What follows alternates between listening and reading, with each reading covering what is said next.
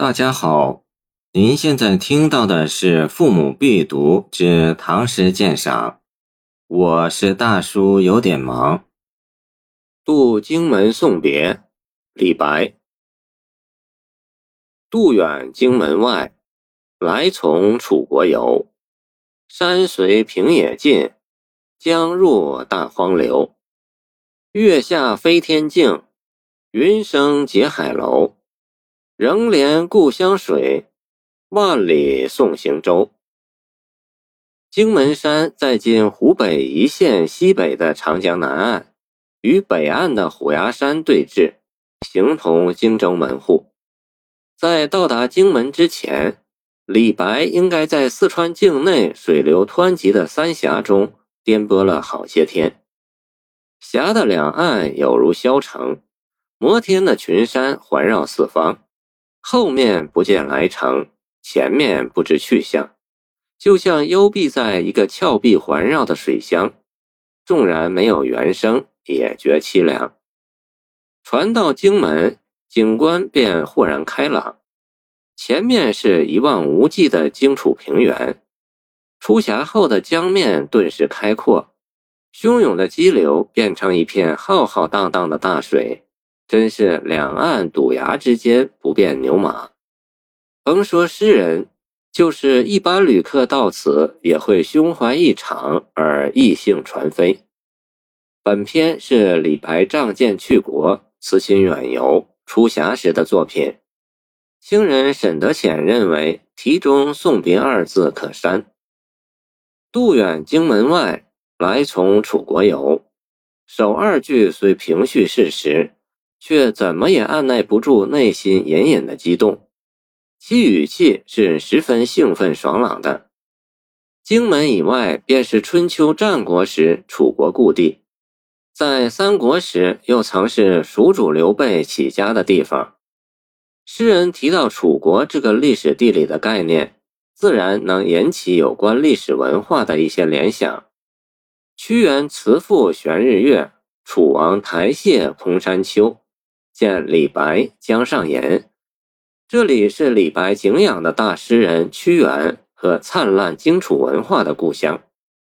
荆州首府江陵，今属湖北，及当地故楚张华台、影城遗址，都是诗人此行应游之地。后来他在《庐山谣》中还自称：“我本楚狂人。”可见其出来游楚时，应有一种何等陶醉的心情。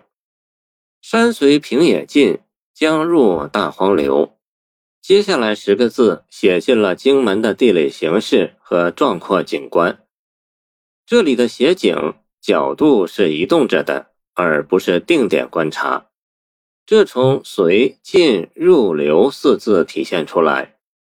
因此，这两句诗不仅由于写进平野大荒意象而气势开阔，而且还由于动态的描写变得十分生动。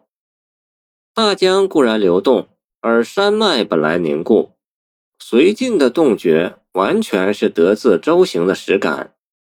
这两句的壮阔写景，也需放置到诗人多日遐行后，一旦豁然开朗的特定情景下玩味。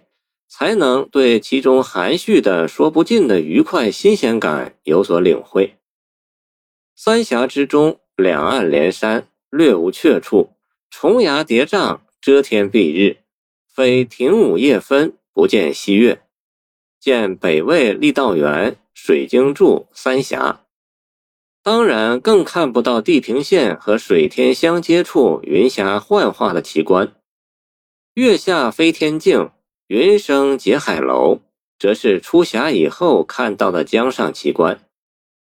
李白曾说：“小时不识月，呼作白玉盘；又疑瑶台镜，飞在青云端。”见古朗月行。在此次出蜀的水城中，他也曾为见不着月亮而感到遗憾。夜发清溪向三峡，思君不见下渝州。见峨眉山月歌，然而一到荆门就容易和明月见面，真有重见故人似的高兴了。由于江面开阔，水势平缓，月的倒影也能清楚地看到了。而水天之际的云霞变幻，又使诗人如睹海市蜃楼的奇观。总之，中间两联着眼于初到荆门的观感，充满对生活新天地的礼赞和陶醉。对照杜甫《旅夜抒怀》中写同样景观的两句：“星垂平野阔，月涌大江流”，相当于李诗的四句。在风格上时有潇洒和凝练的不同。离开故乡热土，对于李白来说意味着鹏程出展，他自然是喜悦之情占了上风。但这并不意味着诗人和故乡割断了感情联系。蜀中是他的父母之邦，抚育他长成的地方。当他羽翼丰满后，他又无私地将这个值得骄傲的儿子。奉献给整个大唐，而李白以赤子之心，永怀着对故乡母亲的热爱。他感到，即使身已出蜀，故乡的爱仍和这江水一样与他同在，伴随他走到更远的地方。仍怜故乡水，万里送行舟十字，是充满了由衷感激之情的。仍连云云，语气极轻柔婉转。而分量厚重。谢谢您的收听，欢迎您继续收听我们的后续节目。